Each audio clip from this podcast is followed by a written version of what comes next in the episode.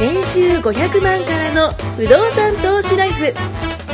この番組は1年半で年収3000万を達成した副業投資アドバイザーの青木弘樹が不動産投資で何もしなくても月30万ゲットする方法についてお伝えしていきます。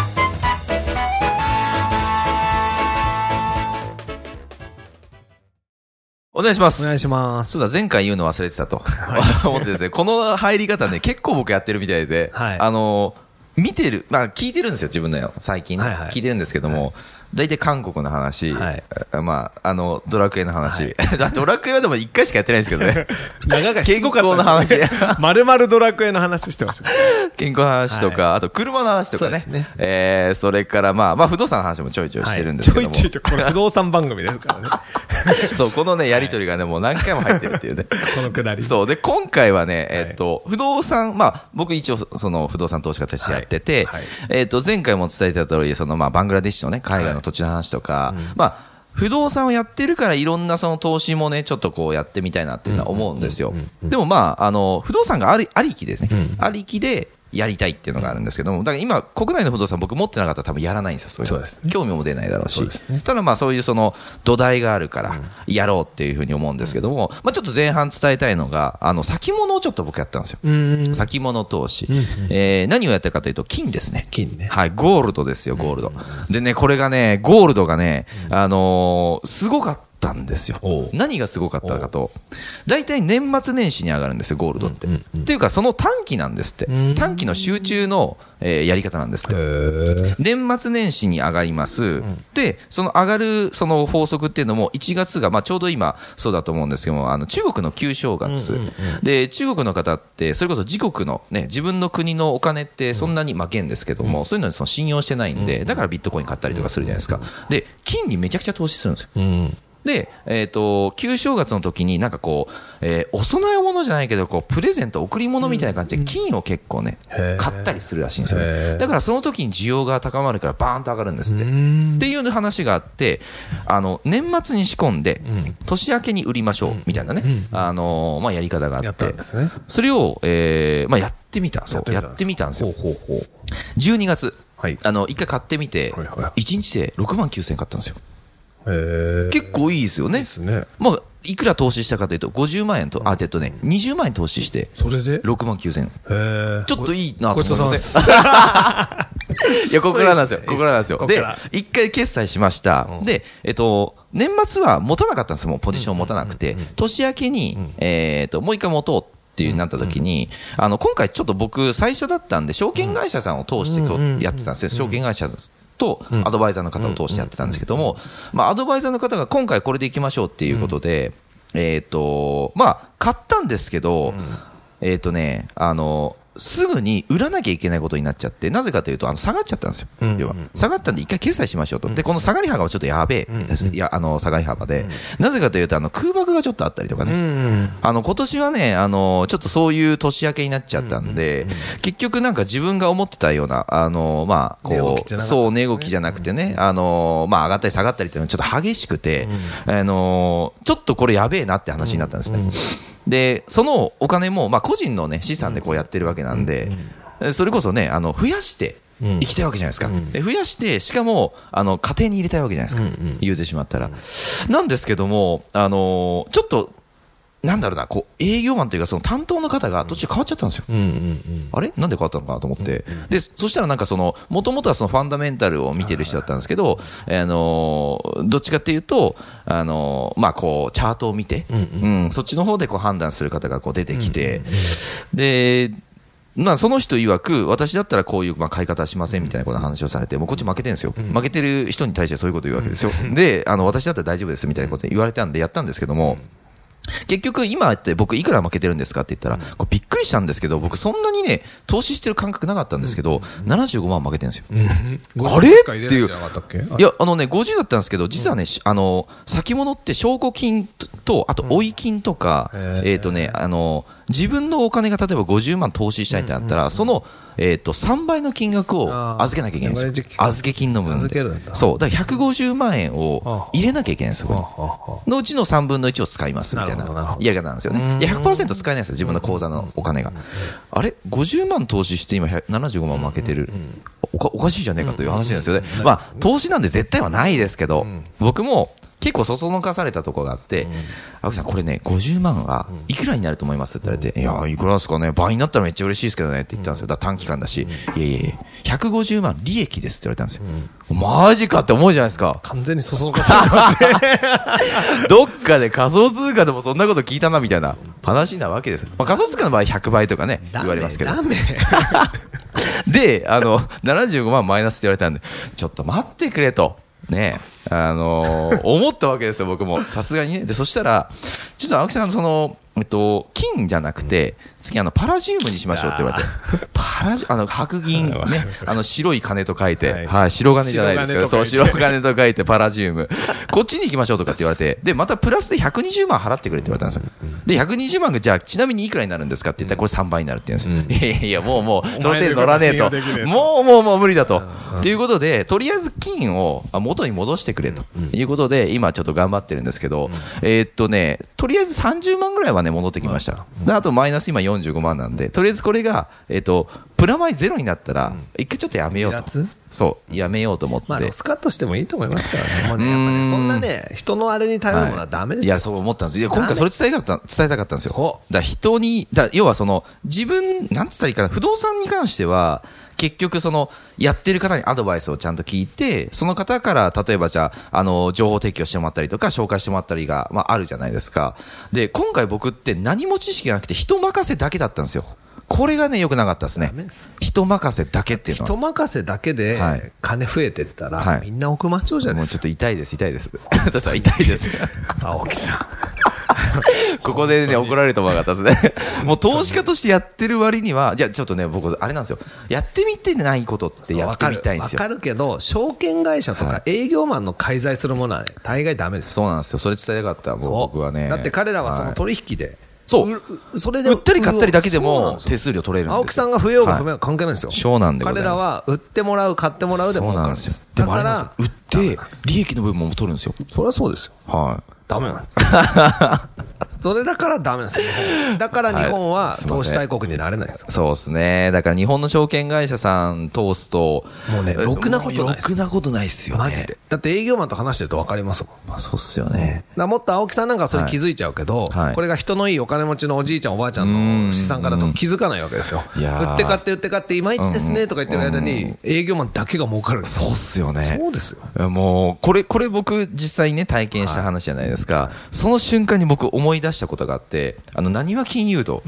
何は金融道でね、そういう先物のね、校長先生が先物に手出しちゃって、あの、退職までしちゃったっていうね、ものがあったんですよ。長辞職です社長辞職になっちゃう。で、しかもこれ、一応ですよ、僕は、スタッフさんに、あの、一応こういうことやるよっていうの話したんですよ。50万が150万になるんじゃねえかという話をされて、あその話を、あの、されたと。それ会社のお金じゃないでしょ、あ個人です、個人です。これ個人なんですよ。なぜ個人かっていうと、会社のお金って、その口座が開けなかったんですね。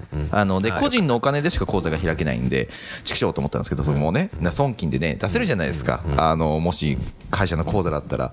で、それは個人のこあのお金じゃないとダメですって言われて。で、結局はなんかその、まあ今は負けてるけども、一応取り戻せるんじゃないかってとこまで今来てるんで。それはね、青木さん、コツはね、入れた時点でもうな,、はいないもんだと思うしかないです。いやって言われました。そうで僕もそう思ってたんですよ。増えたらいいんだけど、まあ、いつの間にか欲が出るわけですよ。いやーもう欲しかないですね。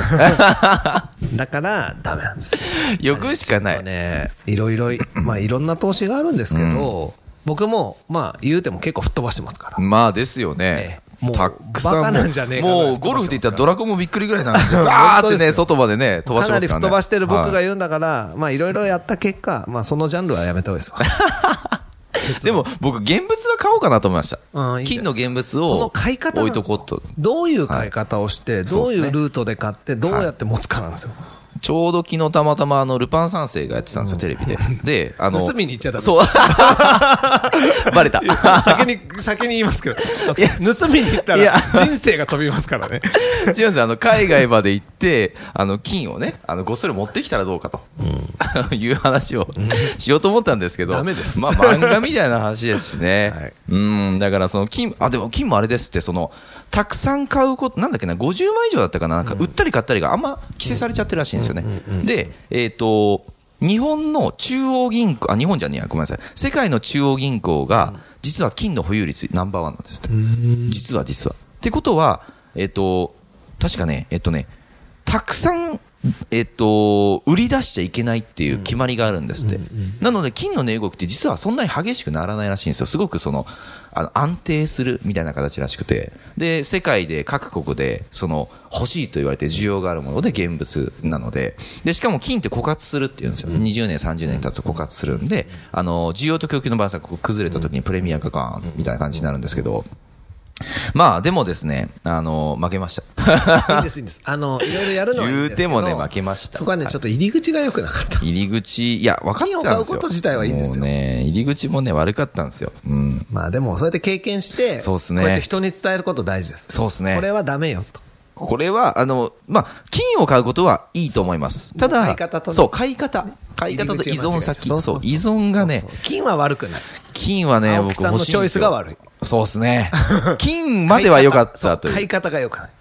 言ってくれたら教えてあげたのに。いや、もうね、今、だから金買おうと思ってるんです、本当に。現物を買おうと思ってます、もう、今。いろんな買い方がある。はい。ちょっとなんか、うまく、あの、た、あの、できたら安く買いたいです。わかりました。できたらとか言って。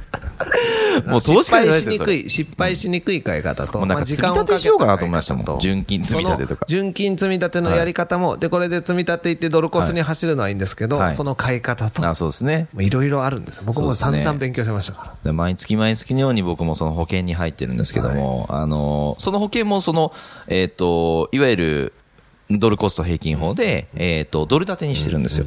だから、まあそのドルがね、こう増えたり減ったりもするかもますけども。本当にね、不動産置いといて、そっちの話も結構できるんですけど。いやーもう一度言いますけど、これはい不動産番組。青木さんの金の番組じゃないですそろそろ戻りますけども、だから皆さんに聞い言いたいのは、あの、僕がそのなぜ金に手を出したかっていうのは、まず大前提不動産をやってるから。うん。これは間違えてほしくない。いいですね。うん。あの、すごく、儲かります。正直。すっごく儲かる。先物ってめちゃくちゃ儲かるんだけど、めちゃくちゃ危ない。だハイリスク、ハイリターンですよね。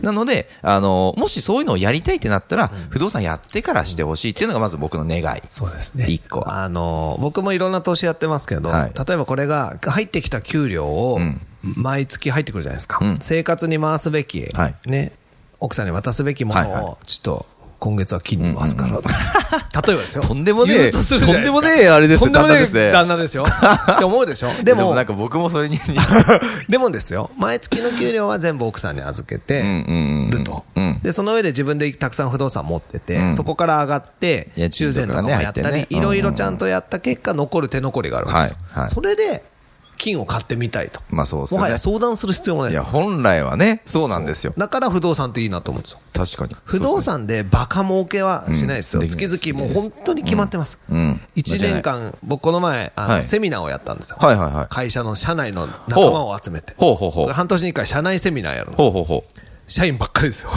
う。すごいですそねう。それを集めて渋谷で毎年やるんですけど、ほうほう。半年に1回、はい。でそこでね、もう初めての子も多かったんで、ん。まあいろいろこういう投資はやるなっていうものとか実際どうなんですかっていう声がやっぱ多いんですあよ。ー。社員ばっかりだからもうめんどくさいから僕見しちゃうんですよ、ちょっと先物の話入れといてください。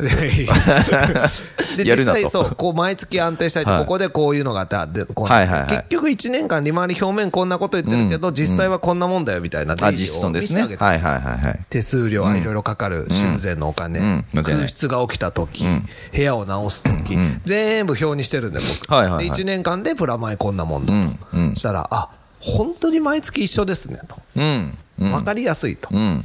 で、100%埋まってるわけでもないから、うん満額も入らないんですよまあそうですね。でも、1年、2年ってこうずーっと見せてあげると、うんあ、まあ確かにこういうふうに推移するんだな。うんあ、築35年の建物でもこんな満室なんですね。ああ、そそういうのを全部見せてあげる。古いと、入らないと怖いって思うんでしょうね。そそうですね。うん古くたって家賃下げで入るのに、だからそういう、ういうところが、僕らは新築を普段売ってるから分かるああ、そっか。